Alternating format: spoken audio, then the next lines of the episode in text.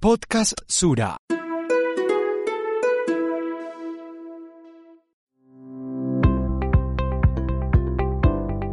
La experiencia de la maternidad es un viaje lleno de aprendizajes y desafíos para los que no hay un manual de instrucciones. Desde Sura queremos acompañarte en este momento único de tu vida con las herramientas que necesitas para hacer más amigable el proceso e identificar posibles señales a las que debes estar alerta.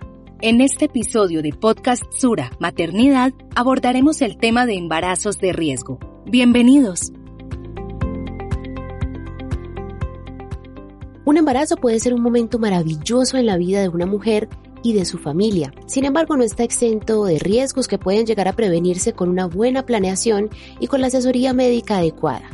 Claro que sí. Y para conocer todo lo relacionado con este tema, nos acompaña Liliana Correa, ginecobstetra y asesora científica de Sura EPS Regional Centro. Bienvenida Liliana. Liliana, para empezar, hablemos de qué factores hacen que un embarazo se considere como riesgoso.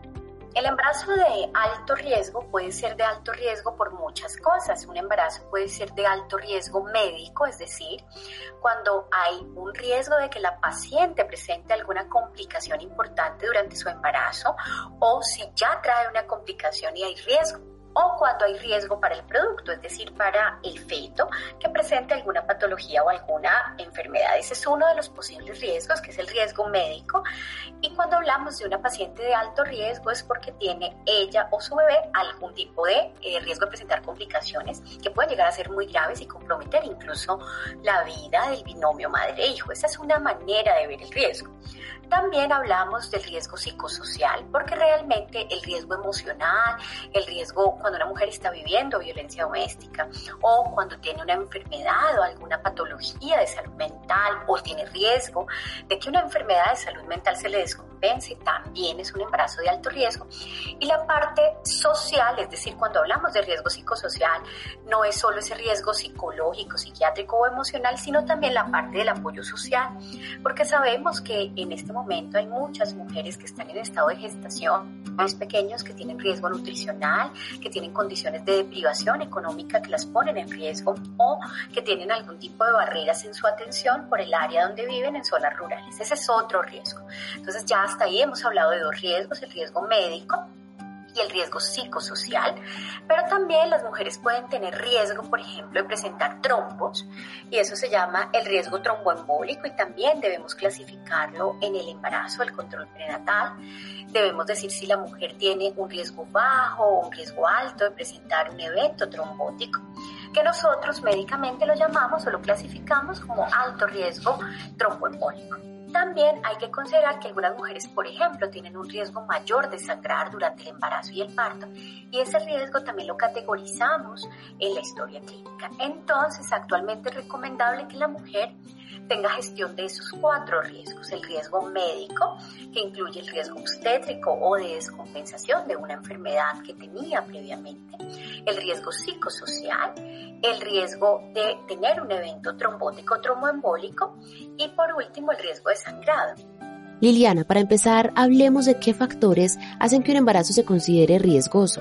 Así es, pero ¿qué tal si escuchamos ahora desde la experiencia profesional de Liliana cuáles son esas características o factores de riesgo que predisponen a una mujer a sufrir alguna de las cuatro condiciones de las que hablamos? Entonces hablemos, por ejemplo, de las características físicas que podrían incrementar el riesgo. Entonces, hay algunas con las que la mujer ya entra en el momento de quedar en embarazo, por ejemplo, su edad. Entonces, ser muy joven aumenta el riesgo y ser mayor también aumenta el riesgo. Realmente se sabe que las edades extremas de la vida reproductiva son de muy alto riesgo. Entonces, por ejemplo, una niña de 13 años tiene un alto riesgo por estar en edad, eh, digamos así, eh, extrema de la vida reproductiva. Y también después de los 34 años y medio consideramos que los embarazos son de alto riesgo por edad. Esa es una característica física con la que la mujer ya entra al embarazo. Por otra parte, cuando eh, hemos tenido muchos embarazos, independiente de en que haya terminado el embarazo, pero mucho más si la mujer ha tenido esos bebés, es decir, ser gran multípera. Digamos que una mujer ha tenido seis embarazos, de los cuales cinco han sido pérdidas de ese embarazo, abortos, de cualquiera de las maneras por las que se puede perder un embarazo. Eso es de alto riesgo, pero también si esa mujer ha tenido cinco bebés, es una gran multípara y su sexto embarazo es de muy alto riesgo. Entonces, esas características de paridad también son muy importantes. El otro factor eh, que en este momento para nuestro país es de los más fuertes es el peso. Estar con peso bajo o peso alto también es de alto riesgo. Entonces, todo lo que se llama desnutrición o pesos extremos, enfermedades o trastornos de la conducta alimentaria, anorexia, bulimia, son de alto riesgo. Y por otra parte, tener sobrepeso y obesidad son de alto riesgo. Son muchas las condiciones que pueden llevar a que el embarazo no llegue a término deseado. Conocerlas y tenerlas presente puede evitar situaciones que pongan en riesgo la vida. Por supuesto, tanto la vida del bebé como la de la madre. Por eso la importancia de tener clara esta información.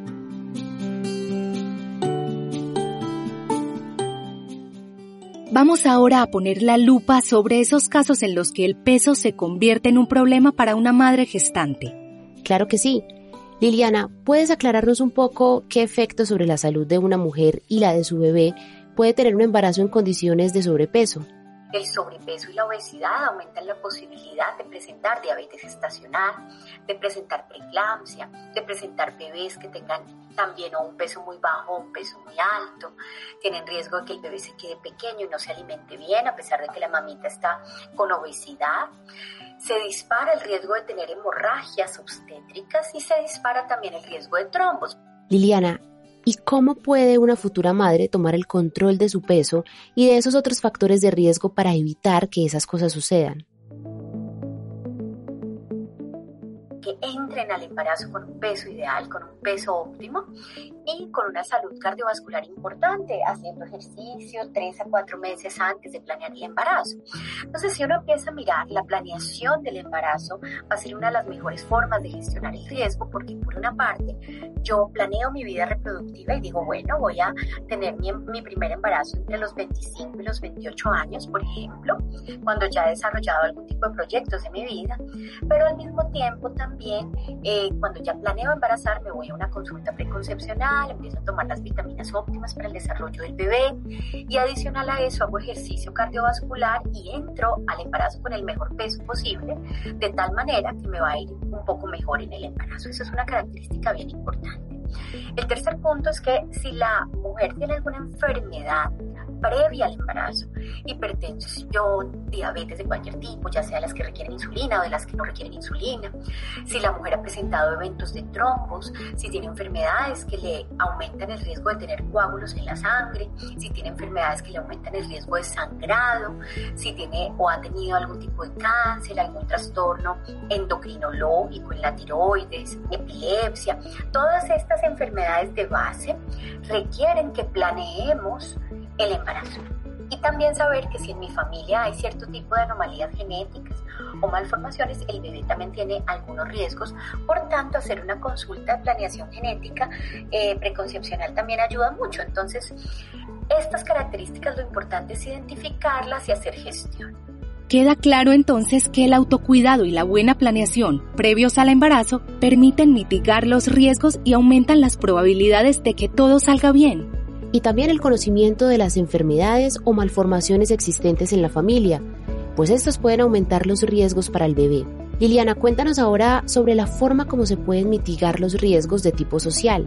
Desde la parte de vista social, lo ideal es que todo el mundo tenga y esté afiliado al sistema de seguridad social en salud. Todas las gestantes deben estar afiliadas, deben conocer muy bien sus derechos, deben conocer cuál es la IPS básica donde va a recibir su atención prenatal, en caso de que se detecte un embarazo de riesgo, a dónde la vamos a remitir, debe tener un apoyo familiar, un apoyo social, debe tener garantizado pues su nutrición idealmente, eh, debe tener este acceso a las citas, el control prenatal es completamente gratuito en nuestro país. Entonces, eh, tenemos que tener esto pues muy, muy en cuenta. Y tener bien controladas todas las enfermedades de base.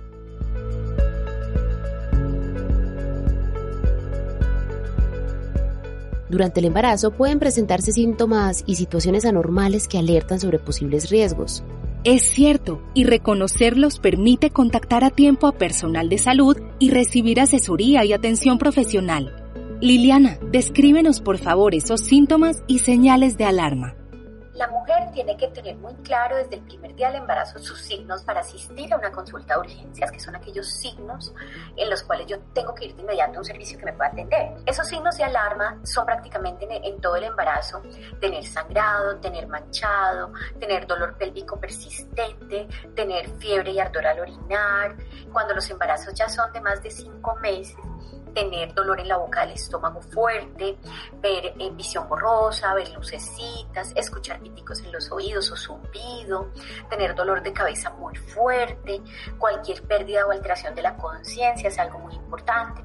Y esos serían como los síntomas, digámoslo así, que debe reconocer toda mujer para asistir a urgencias y lo debe reconocer también su familia. Si hay comportamientos anormales, comportamientos emocionales anormales, que la vean muy deprimida o ansiosa, también también es importante recibir atención eh, y por supuesto que pierda la conciencia, que convulsione, todo esto son como los signos de alarma. Pero hay que reconocer que hay algunas otras cosas que representan estar en riesgo. Por ejemplo, cuando la mujer sube muy rápido de peso en el embarazo o pierde mucho peso en el embarazo, cuando hace palpitaciones o, o siente el pecho como un caballito, como si tuviera un caballito en el pecho. También cuando el embarazo no va creciendo bien y le dicen que las ecografías el bebé no está creciendo bien. Cualquier examen de laboratorio que salga anormal. Por ejemplo, ahorita tenemos endémico en Colombia la sífilis gestacional. De la sífilis el tratamiento es muy sencillo con tres inyecciones para la paciente y tres inyecciones para la pareja y con esto pues ya disminuye el riesgo para el bebé, pero si no lo detectamos y tenemos el grave riesgo de unas malformaciones muy importantes en el bebecito y que el bebé eh, requiera ser hospitalizado y sacarle líquido de la columna para sacarle líquido cerebral, líquido cefalorraquídeo y al bebé hay que dejarlo 21 días con antibiótico endovenoso por algo que hubiéramos podido prevenir durante el embarazo. muchas mujeres, eh, cuando tienen esta patología que es la sífilis, se angustian eh, por la parte social, por su pareja y no cuentan y tenemos bebés con graves afectaciones. Muy interesante conocer todas las formas que tiene el cuerpo para indicar una anomalía. Lo importante es que las mujeres no teman acudir a urgencias ni buscar ayuda en el momento indicado, mucho menos por temor al que dirán, como en el caso de la sífilis gestacional. Sin duda, debemos vencer cualquier temor o prejuicio y dar prioridad a nuestro bienestar y al del bebé. Pero hablemos un poco, Liliana, sobre el tipo de preguntas que se le hacen a una madre gestante en estos procesos de diagnóstico. Perfecto. Entonces, como habíamos hablado al inicio, hay que gestionar el riesgo médico, que es el riesgo obstétrico, es decir, de la mamá y del bebé o de las condiciones que se tenían antes del embarazo. La otra gestión de riesgo es el riesgo psicosocial y la otra gestión es el riesgo tromboembólico y desangrado. Entonces, el médico debe siempre hacerle a la paciente una serie de preguntas eh, sobre esa detección de riesgo. Esto es bien importante para las mamitas que nos estén escuchando, porque a veces se sienten incómodas por alguna de las preguntas que les hace su médico, pero esas preguntas tienen una razón de ser y tienen una razón de detección apropiada de riesgo. Por ejemplo, actualmente es obligatorio que los obstetras preguntemos y los médicos generales que hacen control prenatal si la paciente ha sido abofeteada, ha tenido violencia verbal, si su pareja la ha golpeado, si ha tenido abuso sexual, eh, cómo son sus conductas sexuales durante el embarazo. Y no hay que sentirse ofendido por esto, hay que al contrario saber que eso hace parte de la gestión de protección de ese bebé y de ese binomio madre-hijo y que es nuestro deber hacer esas preguntas. También tenemos que a veces preguntarle si ha tenido mucho sangrado con sus periodos menstruales, si ha tenido trombos, eh, qué está haciendo para controlar el peso y no sentirse ni atacada ni incómoda por estas preguntas, porque estas preguntas son para llenar unas casillas de la historia clínica que se ha demostrado que previenen mortalidad de la mamá y el bebé. Por tanto, para nosotros hacer esas preguntas es supremamente importante. Entonces no se sientan incómodas por esta, esta serie de preguntas que son fundamentales para nosotros. Claro que sí. La importancia de responder muy bien a estas preguntas ayuda a mitigar el riesgo y a recibir la atención adecuada, pero la mujer también cuenta con los exámenes periódicos para evitar cualquier riesgo. Cuéntanos un poco sobre la importancia de estos exámenes los exámenes de control prenatal son muy importantes porque ahí vamos a detectar si el azúcar está alto, si la tiroides está alta, eh, si la coagulación está alterada, si el bebé va creciendo bien. Hacemos la prueba de algunos virus que pueden afectar el desenlace del embarazo. Por tanto, la mejor forma de detectar un embarazo de riesgo es asistir muy juiciosamente al control prenatal, tomar los micronutrientes, las vitaminas. Si, por ejemplo, una mujer tiene riesgo de preeclampsia o de que el bebé crezca poquito y tenga una placenta que no lo nutre apropiadamente, y eso se llama restricción del crecimiento intrauterino o también lo llamaban retardo del crecimiento inútero. Esto se maneja desde eh, la semana 11 de embarazo, es decir, desde la entrada al tercer mes, con aspirina, con ácido acetil salicílico a dosis de 150 miligramos y calcio, dos tabletas diarias. Ese medicamento, tomarse los micronutrientes, el ácido fólico, el hierro, el calcio, previene la preeclampsia y previene que sea tan severa. Por tanto, es importante cuando uno va al control prenatal y le dan estos medicamentos, tomárselos juiciosamente. Cuando se diagnostica un embarazo de riesgo es inevitable que las condiciones cambien y se deban extremar los cuidados. La responsabilidad por parte de la madre gestante y de su familia es seguir al pie de la letra los tratamientos indicados por el personal médico y tomar sin falta los medicamentos. Les recordamos que estamos con Liliana Correa, ginecobstetra y asesora científica de Sura EPS, quien nos habla sobre el embarazo de alto riesgo. Liliana, explícanos por favor cuáles son los posibles tratamientos en caso de detectarse un embarazo de alto riesgo.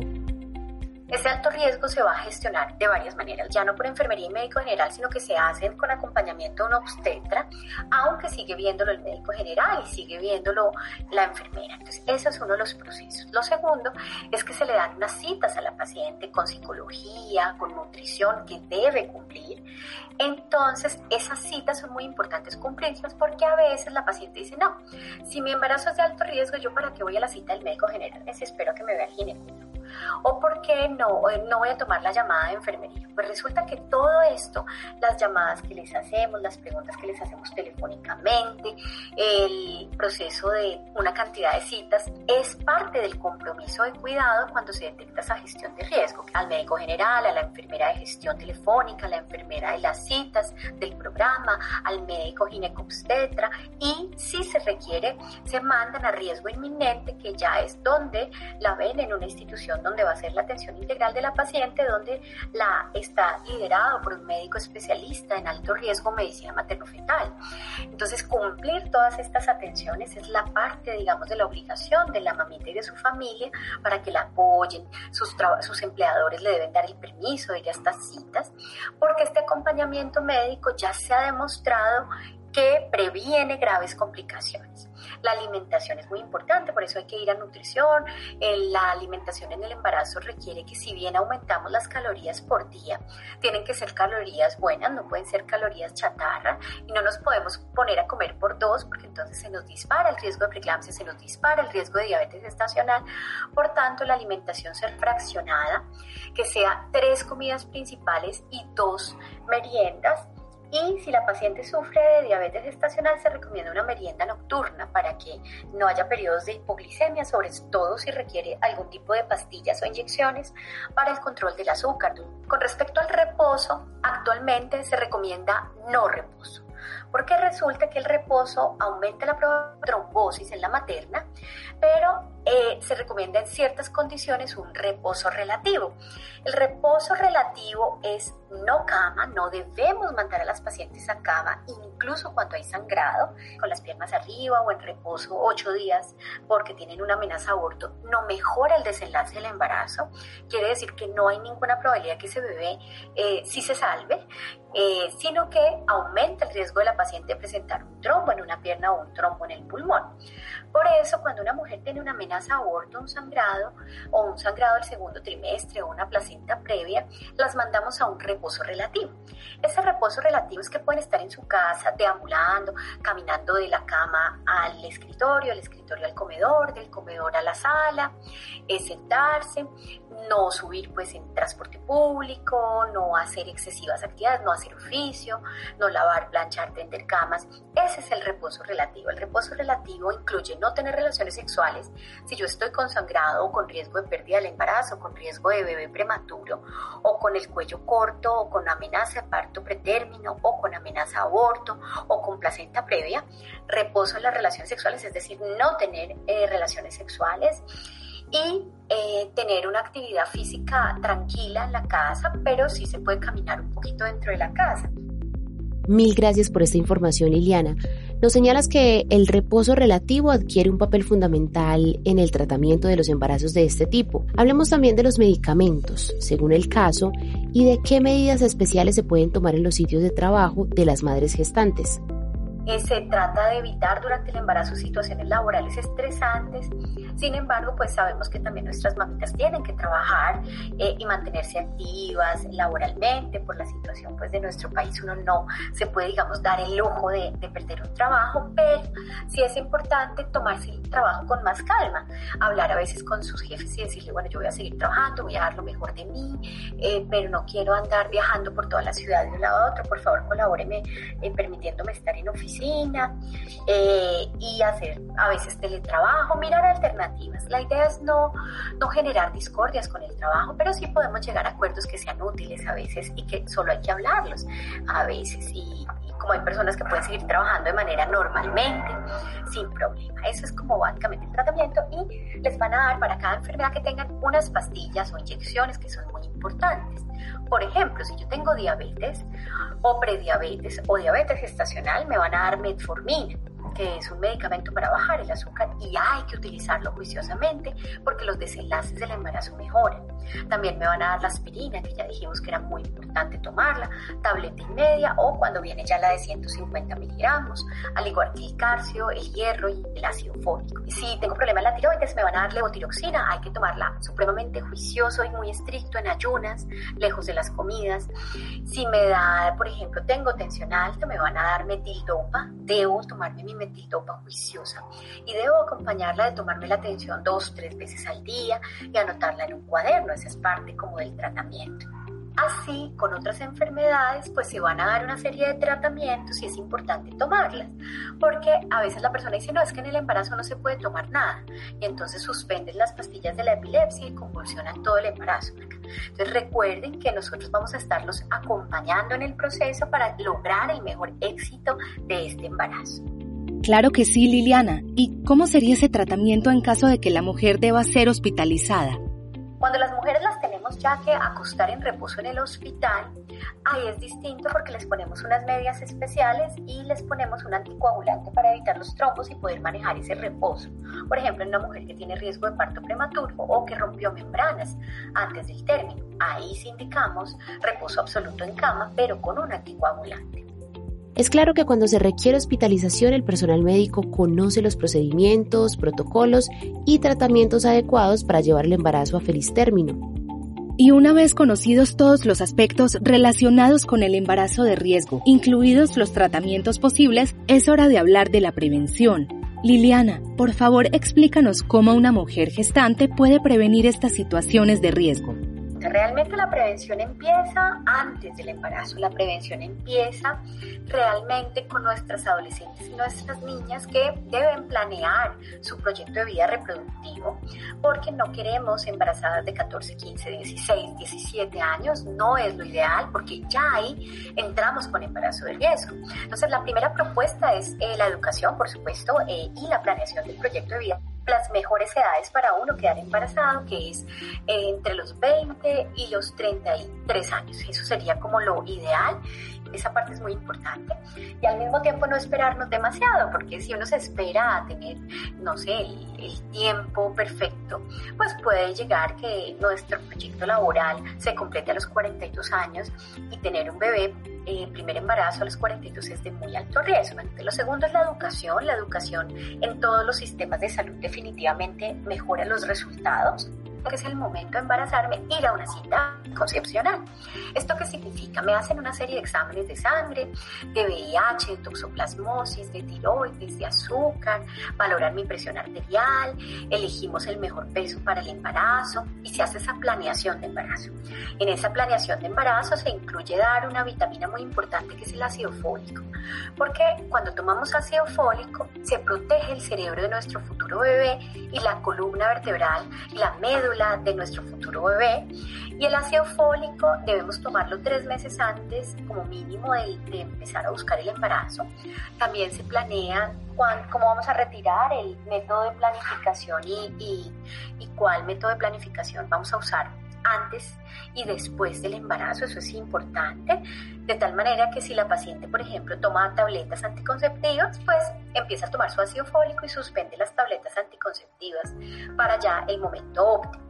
Planeamos el peso, el ejercicio cardiovascular, es decir, caminar o trotar, nadar tres meses antes ayuda muchísimo a disminuir el riesgo de preeclampsia y eh, miramos el riesgo individual de la paciente Evaluamos entonces en la paciente el peso ideal, le damos una nutrición óptima, se mira pues su aspecto laboral, que tenga un momento en que esté más cómoda con sus horarios y todo para que pueda llevarse a cabo, que se afilie al sistema de seguridad social en salud si no está afiliada, que sepa cuál es la ruta de atención cuando esté embarazada, ver que no tenga sífilis o tratar la sífilis, ver que no tenga nada en la citología, le hacemos una citología eh, para ver que el cuello del útero esté bien, que esto es muy importante, igual hay que hacerse la citología en el embarazo, pero es ideal tener una citología reciente para uno ver que ese cuello del útero esté perfecto y no tengamos ninguna complicación o sorpresa después.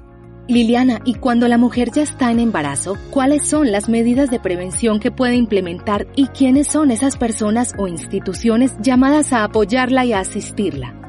Es ir lo más temprano posible a una atención prenatal y hacer el ingreso a control prenatal, donde me hacen muchas preguntas, donde me toman la atención, el peso y me mandan a un montón de exámenes, la prueba rápida de VIH, la prueba rápida de sífilis, rápidamente detectan cualquier problema y se define cómo va a ser el riesgo de esa gestación el embarazo es no solo la paciente y su bebé, sino su familia, la sociedad y el país. Entonces, digamos que, que todo este núcleo está buscando protegerlas, pero a veces hay barreras y dificultades, por ejemplo, en áreas rurales, eh, cuando la paciente tiene ciertas condiciones, que no va a las citas. Entonces, la idea es que hay que reconocer que para que logremos tener embarazos óptimos necesitamos estos cambios sociales, necesitamos este acompañamiento, necesitamos permitir, digamos, que la paciente vaya para darle todo este acompañamiento médico, que conozca muy bien sus derechos y deberes como paciente, que conozca las rutas de atención, que sepa dónde la tienen que atender, que vaya a todas las atenciones, que no desprecie ninguna atención, porque cualquier llamada de verdad de gestión de riesgo, que es cuando la llaman a preguntarle cómo va, si la han atendido, si ha ido a las citas, esas llamadas son muy valiosas para nosotros. Se está trabajando mucho en mejorar, pero también requerimos ese compromiso de la paciente de reconocer los síntomas, de asistir a los controles, de asistir a las citas, de saber las rutas de atención por urgencias. Y si uno tiene un embarazo de riesgo, lo más importante es enfrentarlo, encararlo ir a todas las citas, tomarse todos los medicamentos, creerle a su médico, creerle al sistema de salud. Y por supuesto, una vez se haya tenido ese embarazo, es muy importante no volverse a embarazar tan pronto. Lo ideal es que las mujeres tuviéramos uno o dos hijos, entonces lo ideal es que tengamos también claro esta vida reproductiva y la planificación familiar y la gestión eh, prenatal y la gestión preconcepcional definitivamente es el futuro y son las herramientas con las que vamos a tener una población más sana.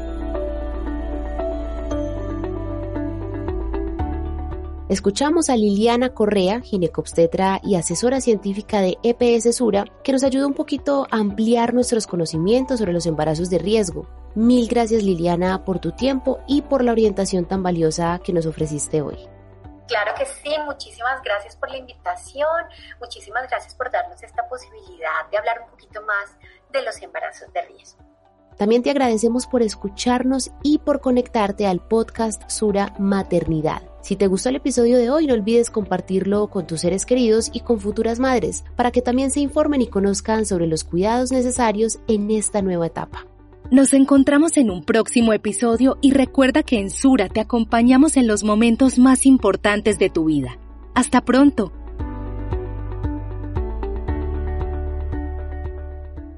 Podcast Sura.